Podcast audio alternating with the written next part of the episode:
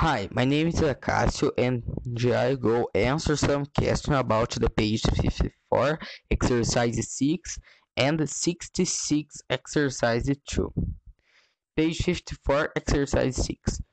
What sport is popular? The volleyball is the second sport most popular on Brazil. Where do people play them?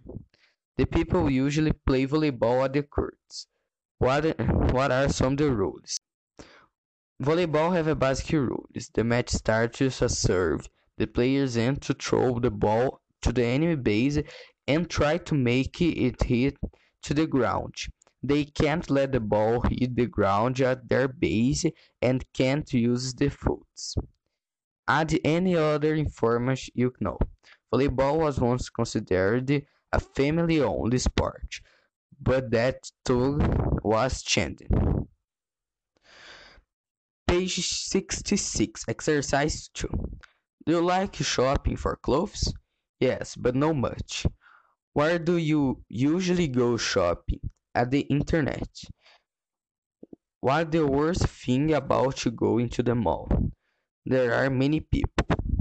What the best thing about going to the mall? You can know exactly what you're buying. Do you look bargains when you go to the shopping? No, I don't. What you spend most of your money on do? Probably in games. That is all. Thanks for here.